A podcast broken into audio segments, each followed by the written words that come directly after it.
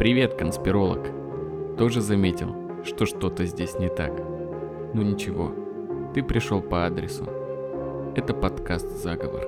Меня зовут Андрей. Я Витя. Мы расскажем тебе о теориях заговора, тайнах и легендах. Присаживайся поудобней и приятного прослушивания.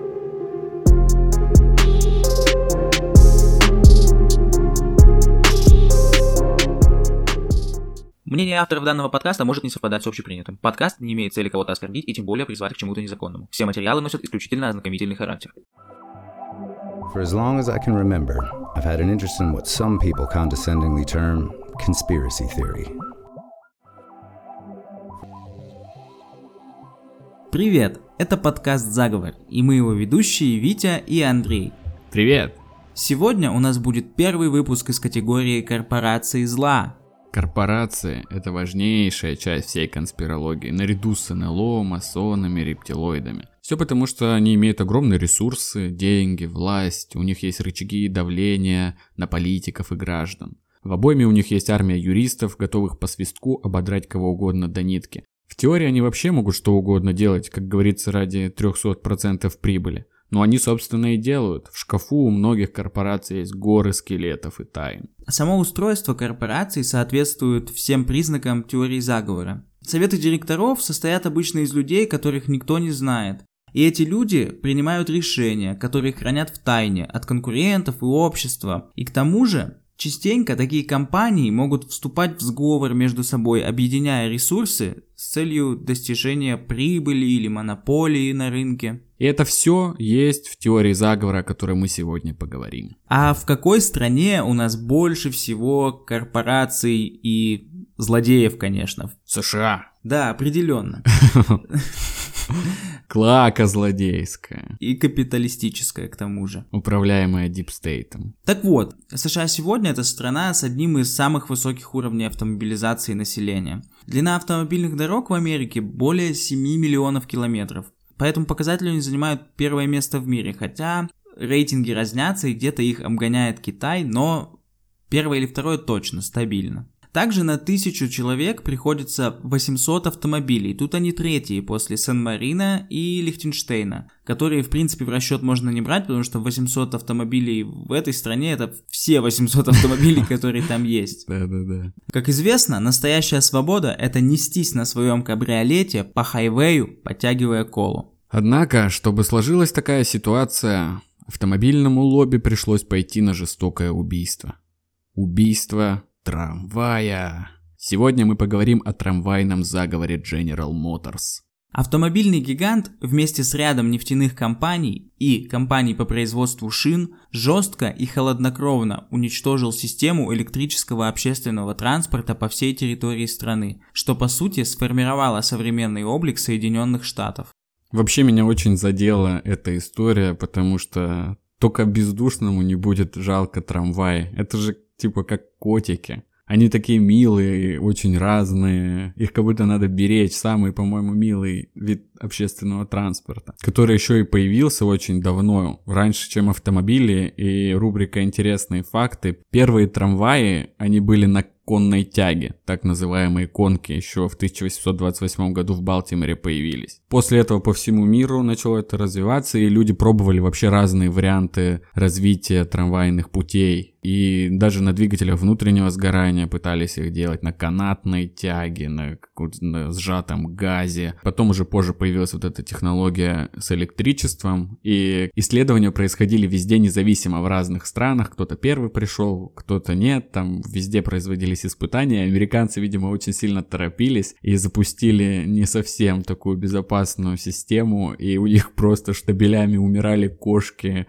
птицы, потому что это все молниями хреначило во все стороны. Потом это Жесть. свернули и вернулись там к лошадям, но потом уже, когда технологии развились, они начали вкачивать свой трамвай. И, конечно же, у истории трамваев есть разные периоды. Есть периоды вообще практически полного исчезновения, о котором мы поговорим, а есть периоды ренессанса. Такие вот дела. Да, трамваи определенно няшки, обожаю трамваи, всегда, если есть возможность, предпочту трамвай любому другому виду транспорта. А что тебе, какое, какие у тебя вообще любимые общественные транспорты? Топ-3 общественного транспорта вида. Мы как люди, которые не ездят на автомобилях, у нас нет личных авто, мы вообще завсегдаты общественного транспорта. Да, ну вообще топ-3 выделить не так сложно, потому что их, по-моему, всего три, ну, таких самых распространенных, четыре от силы, если брать маршрутки и автобусы вместе. Если нет, тогда пять. Да, определенно, первое место занимает трамвай, второе место его подземный брат метро, Ага. а третье место пешком, четвертое место никуда не идти и пятое место автобусы. Вот так выглядит мой рейтинг. У меня почти то же самое, только на первом месте метро. Я просто обожаю метро. Мне вообще прикалывает подземный мир, какие-то тайные ветки правительственные, много подземных жителей, не знаю, что-то там много такого прикольного. Плюс станции метро часто делают красиво. Я вообще не из города, где есть трамваи и метро. И на трамваях всего пару раз ездил. Поэтому трамвай на втором месте. Но я ненавижу автобусы и маршрутки. Это просто ужас какой-то. Еще же есть троллейбус. Это как трамвай, только на колесах. Тоже по таким электрическим этим идет путям.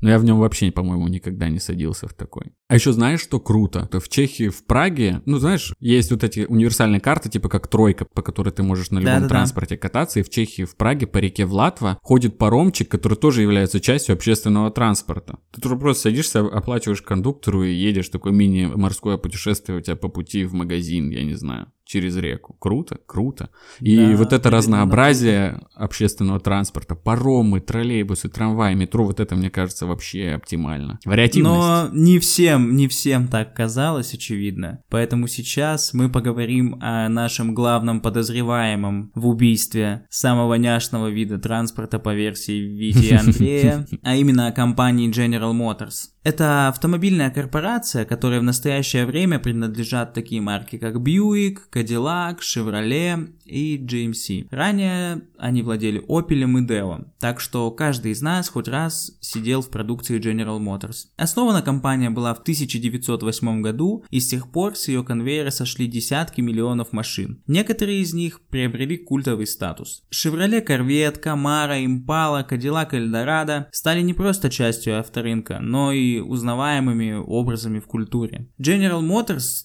так давно в деле, что посидеть за рулем их автомобилей можно как в «Мафии», в первой и второй, так и в GTA 5. Кстати, в «Мафии» в первой, не помню, как насчет второй, но в первой в Last Heaven можно было и на трамвае покататься, там был трамвай. Никакой сюжетной роли он не играл, там только касцены и диалоги, но он там был, прикинь. А во второй не было. И вот сегодня разберемся, как же так получилось. Да-да-да-да. Кстати, я вот сейчас перечислял названия машин, тебе что-нибудь всплыло в голове, образы какие-то, узнал ли ты кого-то из них? Да, конечно, все всплыло. Камара это Бамблби, Импала это что-то рэперское, американское, Кадиллак Эльдорадо это то, на чем Элвис катался и прочие такие ребята в ковбойских шляпах. Ну, корвет вообще все знают, очень красивая, интересная машина. Да, розовый Кадиллак, герой нашего прошлого выпуска Элвис Пресли, мечтал подарить своей маме, еще будучи никому неизвестным. Ну а на Шевроле Импала ездят два моих краша, Сэм и Дин Винчестеры. О, да. Но занимается General Motors не только автомобилями. На определенных этапах своего существования компания входила в двадцатку крупнейших подрядчиков военно-промышленного комплекса США. Около пятой части доходов от продаж продукции и предоставляемых услуг составляет федеральный клиентский сервис обслуживания военных заказов. Сегодня GM входит в число крупнейших компаний США по размеру выручки. В 2022 году компания заняла 25 место, а среди крупнейших компаний мира 64 Но вернемся на 100 лет назад. К 1921 году 90% всех поездок в США совершались на рельсовом транспорте. Только 10% имели свой автомобиль. Отрасль была процветающей. В США было около 1200 отдельных электрических городских и пригородных трамвайных систем. В отрасли работали порядка 300 тысяч человек, а общая длина всех путей составляла 44 тысячи миль, а доход перевозчиков составлял 1 миллион долларов в ценах тех времен вообще хорошие деньги. Практически в каждом городе США с населением более 2500 человек, что не так много, была своя собственная система электрических дорог. И в этом же году расцвета трамваев в компанию General Motors на пост вице-президента приходит Альфред Слоун. Главный засранец сегодняшнего выпуска. С этим поспорили бы два других участника нашего сегодняшнего выпуска. Разберемся, разберемся. Свой высокий пост он получил после того, как в 1921 году General Motors понесла существенные убытки в размере 65 миллионов долларов. Альфред выдвинул гениальную теорию о том, что все, кто желал приобрести личный автомобиль, уже сделали это. И по этой причине развитие рынка стало невозможным. Стратегия Слоуна, которую оценило высшее руководство, была до гениальности простой. Нужно уничтожить главную помеху для развития авторынка. Конечно, наш любимый электрический трамвай. Именно эта стратегия и сделала его сначала вице-президентом, а потом и президентом корпорации. Согласно собственным документам, в GM в 1922 году было создано подразделение, одной из целей которого стала замена трамваев на автомобили, автобусы и грузовики. GM покупает компании Yellow Coach и Greyhound, которые занимаются производством и эксплуатацией автобусов и параллельно запускают кампанию по продвижению такого вида транспорта. Это шаг вперед, за этим будущее. Хотя в реальности автобусы, особенно в то время, были вонючими, трясущимися, э, мало людей в них влазило по сравнению с теми же трамваями, и они попадали в пробки. А у трамваев, как мы знаем, свои правила на дороге. Стратегия по уничтожению трамваев была простой и эффективной. Городские трамваи управлялись компаниями, в ведении которых находились и железнодорожные перевозки.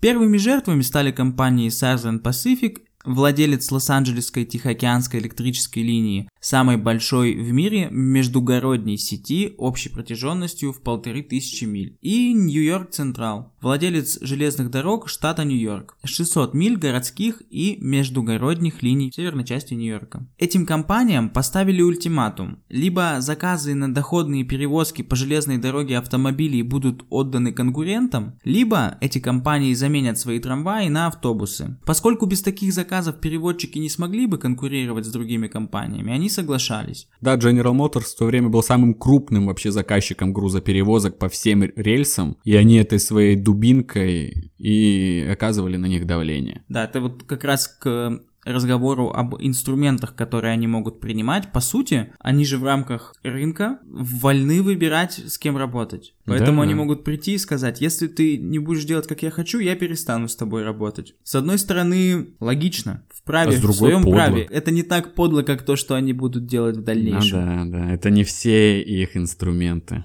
Далеко да. не все. Также они поступали с банками, которые финансировали трамвайные компании. Согласно документам Американского министерства юстиции, официальные лица GM посещали банки, в которых брали кредиты трамвайные компании в городах Филадельфия, Даллас, Канзас и других. И предлагая банкам увеличить свои вклады на миллионы долларов, убеждали заменить трамваи автомобилями. Вот это, мне кажется, уже вообще полное красовство. Они приходят в банк и говорят, перестаньте с ними работать, перестаньте вкладывать в трамваи деньги, а мы завалим вас кучей своих неэкологичных, грязных, всех в масле машин. Да, да, да. И те, конечно, соглашались, потому что, опять опять же рынок, и они вольны выбирать, кому давать кредит, а кому нет, у кого брать деньги, у кого не брать. В 1936 году создается компания National City Lines. В состав руководителей входят люди из Yellow Coach и Greyhound, за которыми стояла, собственно, General Motors. Финансированием этой компании начинают заниматься Firestone Tier, Standard Oil California, Philips Petroleum. Это компании, которые занимаются автомобильными шинами и нефтью, соответственно. Они присоединяются к General Motors. National City Lines скупали трамвайные компании и закрывали их в Нью-Йорке, Лос-Анджелесе, Чикаго, Филадельфии, Балтиморе, Вашингтоне, Сент-Луисе, Солт-Лейк-Сити, Сакраменто, Сан-Диего и Окленде. И такими темпами к 1946 году National City Lines контролировали 83 города. В этом же 1946 году Эдвин Дженнис Куинби, основатель Ассоциации электрических российских железнодорожников, опубликовал 24 страницы разоблачения о собственности National City Lines, которые он разослал мэрам городов, городским управлениям, инженерам городского транспорта, членам комитета по общественному транспорту, налогоплательщикам и гражданам. Начиналось это разоблачение следующим образом. Это срочное предупреждение каждому из вас о том, что ведется тщательно спланированная кампания, направленная на то, чтобы обманом лишить вас ваших самых важных и ценных коммунальных услуг, вашей системы электрических железных дорог. Его активность привела к тому, что дело приобрело общественный резонанс и деятельностью General Motors и поддельничков заинтересовалось Министерство юстиции, которое в 1946 году начало расследование в отношении National City Lines, General Motors и других. В результате этого расследования компании были признаны виновными в сговоре с целью монополизации продажи автобусов и сопутствующих товаров местным транзитным компаниям, контролируемым National City Lines. Так вот, эти ребятки разрушили трамвайную систему, на восстановление которой сегодня потребовалось бы 300 миллиардов долларов и получили штрафы. Штрафы в размере по 5000 долларов компаниям и отдельно руководителям по одному доллару каждому. Ну, соразмерно, я считаю, все правильно. И почему же решение суда было такое мягкое? Конечно, эти компании могли позволить себе лучших юристов, но я уверен, что этим их ресурс не ограничивался, как мы уже рассказывали. GM делал очень много для ВПК. Во время Второй мировой войны она произвела примерно четверть всех американских танков, бронеавтомобилей, авиадвигателей, половина пулеметов и карабинов. В конце 1952 года Дуайт Эйзенхауэр, президент Соединенных Штатов Америки, предложил президенту General Motors Чарльзу Эрвину Уилсону занять пост министра обороны США. Не больше, не меньше. Министерство обороны США. Зная, что сегодня расходы правительства Соединенных Штатов на оборону превышают все остальные совокупные расходы других государств минимум в два раза, невозможно недооценить высоту этой должности и уровня влияния министра обороны в правительстве, ну и вообще во властных структурах. Ну да, это, считай, главное министерство страны, и пост президента занимает президент General Motors, который теперь может вообще все направить на выгоду для компании. Да, и к тому же, учитывая то, что General Motors и без того являлась подрядчиком Министерства обороны, получала госзаказ и все такое, и очевидно, что... Точнее, ну не очевидно, но, по крайней мере, маловероятно, что этот госзаказ уменьшился после назначения министром обороны президента General Motors. Нужно также учитывать время. Прошло всего 7 лет с момента окончания Второй мировой войны, то есть недооценить, опять же, важность Министерства обороны в то время было невозможно. Я уверен, что плюс-минус он был вторым, ну, может, третьим человеком во всей Америке. И поскольку мы уже знаем, что все, что связано у нас тут сегодня с GM, не может быть белым, пушистым, добрым и хорошим. Тут стоит сказать, что тактику он выбрал в своей деятельности офигительную. Он решил наращивать ядерное вооружение. Вот такой вот он был добряк. Но его назначение не прошло гладко. Перед утверждением в должности Чарльзу Эрвину Уилсону пришлось выступать перед специальной комиссией Сената США, который опасался, что он будет использовать свою должность на пользу компании. Под давлением комиссии Уилсону пришлось продать принадлежавшие ему акции General Motors на сумму 2,5 миллиона долларов. Когда на слушаниях ему задали вопрос, смог бы он принять решение, идущее против интересов General Motors, Уилсон ответил утвердительно, хотя сказал, что «Многие годы я думал, что то, что хорошо для нашей страны, хорошо и для General Motors, и наоборот. Такая фраза, она потом вошла в историю немножко перевернутой, и запомнили ее как то, что хорошо для General Motors, хорошо и для Соединенных uh-huh, Штатов, uh-huh, uh-huh. что немножко искажает смысл, но суть остается суть же, да той же. То есть чувак на полном серьезе уверяет, что все, что хорошо для компании, президентом которой я являлся, хорошо и для Соединенных Штатов. Поэтому я, конечно, вам сейчас отвечу то, что вы хотите от меня услышать, но я все-таки министр и президент должности немножко разные. Вот э, в аппарате он занимал должность министра, всего лишь министра обороны, а в GM-то он был президентом.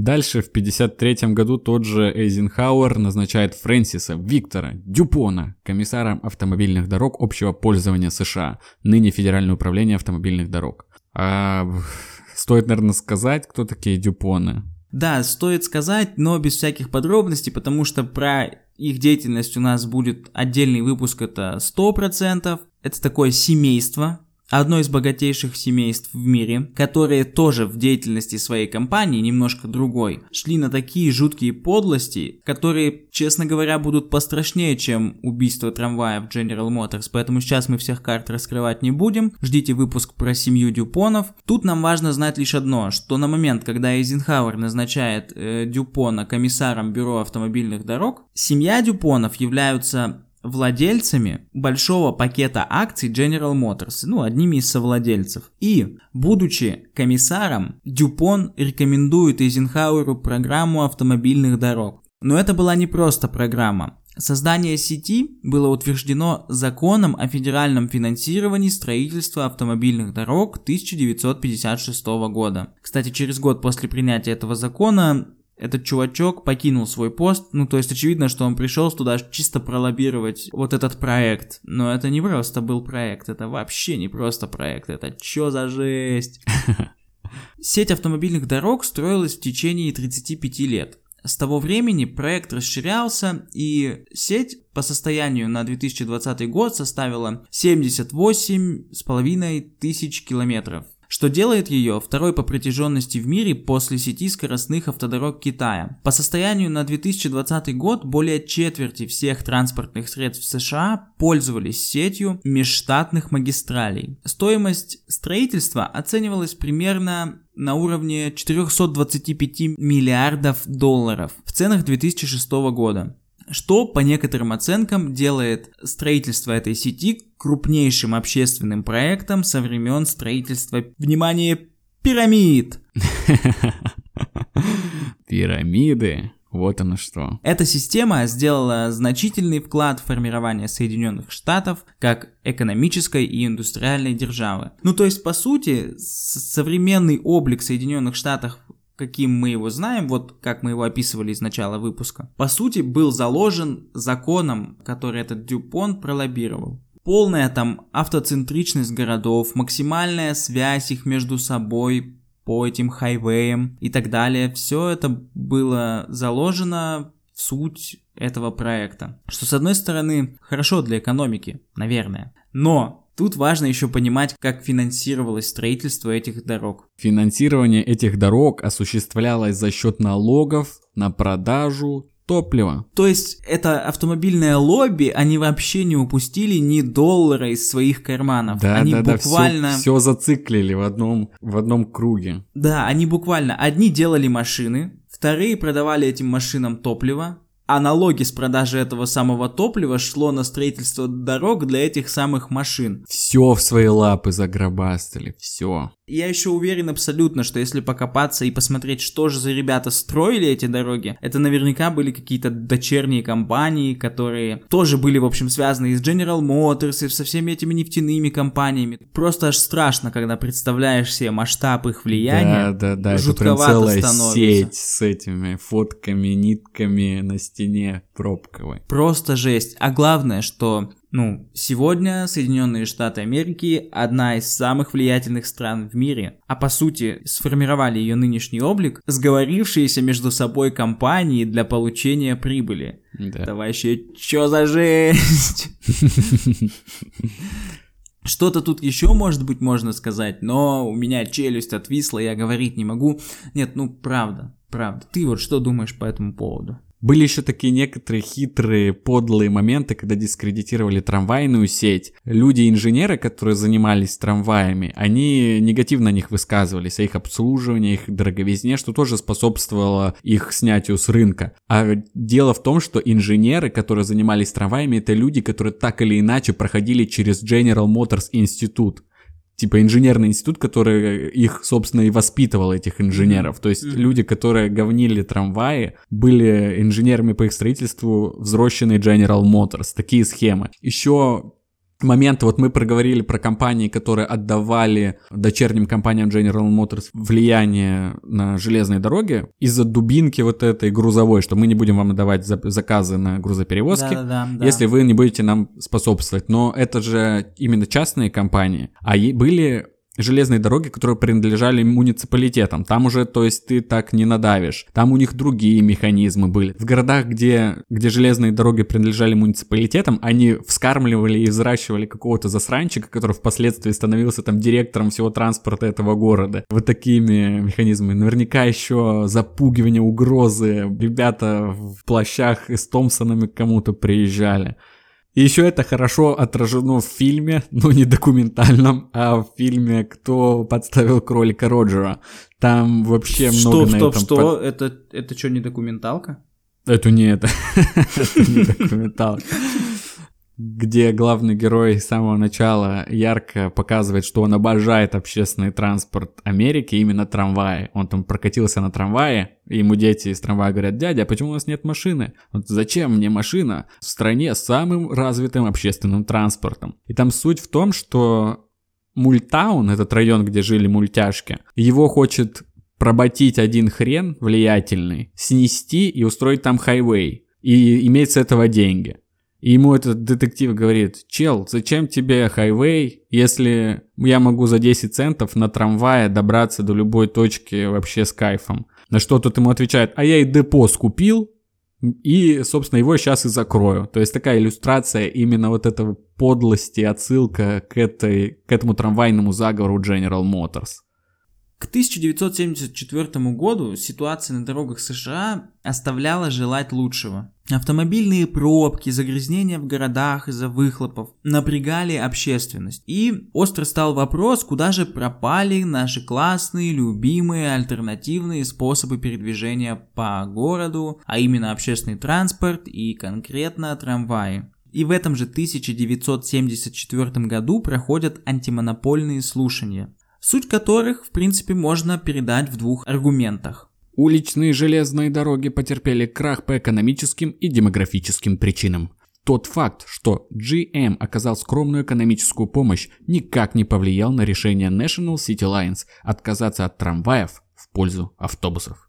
Но опыт Западной Европы и Японии, где трамвайные сети активно развиваются и играют важную роль в жизни городов, Почему там трамвайные линии не умерли? Мне кажется, потому что там просто не было General Motors. А также, почему к GM присоединились компании по производству шин и нефти? Доходчиво? Да, и после этого разрешили тратить фонды автомобильных дорог на общественный транспорт. Но, конечно, к чему-то большему они привести не могли, потому что у General Motors было просто колоссальное влияние.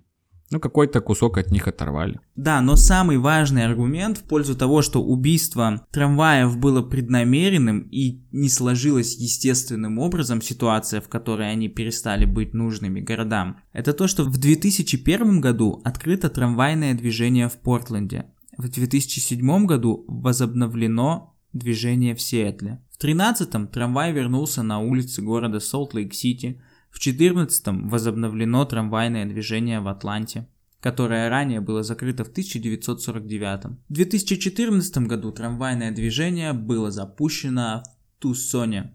В 2015-м восстановлено движение в Вашингтоне. Трамвай прекратил работу с 1962 года. В 16-м восстановлено движение в Далласе и Цинциннати.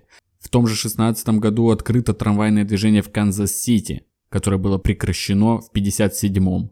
Трамвай вернулся на улицы Детройта, который закрылся в 1956 году. В 2018 году трамвайное движение запущено в Милуоки, где трамвай был закрыт в 1958 году. И в 2018 году трамвай запущен в Эль-Пасо. Еще тут важно отметить, что во многих этих городах, где движение возобновлялось и было запущено повторно, трамвайные пути прокладывали прямо там, где их ранее содрали General Motors, потому что они нужны там, действительно актуальны, есть на это запрос. Но к сожалению, это никак не соотносилось с планами компаний по пересадке всех людей на автобусы, чтобы General Motors их собирала. Нефтяные компании заправляли их бензином, а шинные компании меняли им резину каждый сезон. И трамвай воскрес из пепла что, собственно, логично, потому что действительно трамвайные пути переживали тяжелый период, в основном в Соединенных Штатах Америки из-за General Motors, но не только, так как влияние General Motors было и в Канаде, там тоже происходила с ними беда, многие европейские страны, допустим, во Франции вообще считалось, что автомобиль это такая икона прогресса, и мы должны пересаживаться на личный транспорт, и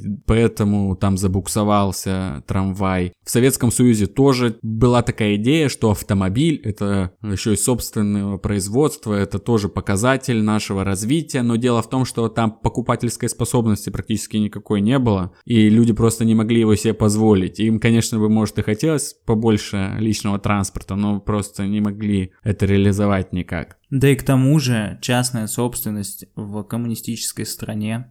Я вот смотрел неокоммуниста одного на ютубе, которому задавали вопрос, ну как тогда быть с машинами, частная собственность на машины, не должно быть никакой частной собственности, ведь э, машина это к тому же инструмент труда для многих. А что он говорил? Каршеринг. В новом коммунизме будут только каршеринги, никакой частной собственности и все такое. Еще интересно, что там э, примерно в то же время с автобусами появился и троллейбус, и это тоже было тоже электрическое, но дело в том, что это тот же автобус. Он имеет те же минусы, что и автобус в плане вместительности. Вообще хочется поговорить о плюсах-минусах, потому что, возможно, причины закрытия трамвая действительно кроются в его недостатках. Первое из недостатков, наверное, дороговизна проложения трамвайных линий. Но... Но они же уже были проложены. Да, типа. они были проложены, на них уже вбуханы были огромные деньги, что как бы этот пассаж разбивает. А еще его бьет то, что их эксплуатация дешевле, чем автобусов. Да, вы вкинули много денег на развитие линий, но в дальнейшем вы как бы окупитесь. И вообще трамвай что-то такое среднее. Его не так дорого, его дороже, чем автобусы запустить но не так дорого, как метро. Плюс метро можно запустить не во всех городах из-за там подземных особенностей. И чтобы метро окупалось, город должен быть огромным. Поэтому трамвай такая альтернатива, вполне подходящая метро для не очень крупных городов. Плюс он более вместительный, более комфортный. И если говорить о том, что вот трамваи там трясутся, неудобные, так это все такое было в то время. Сейчас современные трамваи, они буквально плывут. В Японии он развился вообще до суперскоростного монорельса. И до сих пор строятся новые трамвайные линии в Эфиопии, в Канаде. Везде это все возрождается, восстанавливается, что показывает, наверное, такую критическую оплошность General Motors с точки зрения пользы населению. Потому что если бы пути развивались, то это было бы вообще колоссально круто. Ничего себе оплошность. Они изменили облик страны, а теперь выглядит абсолютно по-другому. Да, да, уничтожили. Да, да. Я думаю, что около 40 урбанистов умерли просто узнав об этой новости от остановки сердца, потому что они пережили убийство трамвая. Тем более по, на всей территории страны. Нет, это просто полная жесть. И очевидно, что это ярчайший пример того, как компании абсолютно наплевав на общественные интересы, просто забив в болт, делают то, что принесет больше денег, больше капитализации и все, их больше ничего абсолютно не интересует. К тому же делают это тайно, скрытно и объясняя якобы тем, что ну это были другие причины, экономические и социальные. Но на самом деле причина на это была только одна, им нужно было впаривать автобусы. Да, да, определенно. На самом деле я до сих пор, я и после записи продолжу офигевать от того, что этот Дюпон, который был акционером, General Motors. Ой, ладно, мы же уже рассказали эту схему, не буду ее повторять. Ну, в общем, вот это мув еще круче, чем убийство трамваев. Вообще, убийство трамваев из мира корпоративных заговоров это такой лайк. По сравнению с последствиями некоторых других заговоров, это прям детский лепет. Но, тем не менее, масштаб уже вон какой. И в копилку еще няшности трамваев хочется перечислить. Знаешь же, в Советском Союзе многие машины, модели имели народные названия, типа буханка, каблук, сигара, да, да. рыба. У трамваев тоже были свои. Стиляга, хозяин, богатырь, слон. Такие названия. Мило. И еще прикольно то, что этот мем тут в Советском Союзе уважали качество чехословацкой продукции. И, конечно же, легендами наших трамвайных рельсов стали чехословацкие трамваи. Татра Т3, Вики старенькие, с круглыми глазками, красно-белые. У меня, кстати, есть футболка, сейчас я вспомнил, есть футболка с этими трамваями, и на футболке изображена Чехия, а трамваи чисто якатские. Да, да, да, да, да. Ну, их производили и модернизировали на, на нашей территории. Ну, и свои у нас были трамваи. В Ленинграде был завод, в Усть-Катаве был завод. Свои с уникальными дизайнами выпускались клевые ребята. И вообще после этого выпуска хочется как-то, да, по держать ухо востро насчет трамваев, смотреть, где они пропадают, где они развиваются в нашей стране. Да, определенно, трамваи это супер. Нужно следить за трамваями. Будем следить и беречь их. Я, кстати, видел в Калининграде был недавно и видел, как ущемляли права трамваев. Я, конечно, мало чего посмотрел в Калининграде, был в основном в центре, и там очень много брусчатки, и трамвайные пути как бы по брусчатке проходят. И там прям при нас демонтировали брусчатку и заливали все э, асфальтом. Теперь не так антуражно это смотрится, но таксисты, ну, водители Конечно, для водителей это действительно лучше, потому что они жалуются на брусчатку, потому что машина, видимо, быстрее портится из-за нее. Бережем трамвай. Ну, опять, опять, опять что-то делается в пользу этих ужасных вонючих моторов и во вред да. няшному электрическому трамваю. Да, да, да. Так что держим ухо востро, берегите свои трамваи. Я знаю хорошие трамвайные линии в Краснодаре, в Магнитогорске, в Ульяновске. Так что, ребята, глядите в оба, а то останетесь без трамваев и будете ездить на маршрутках и автобусах отстойных. И вот мы подобрались к конечной остановке нашего выпуска. Услышимся через неделю. С вами был подкаст «Заговор». Всем пока. Всем мир.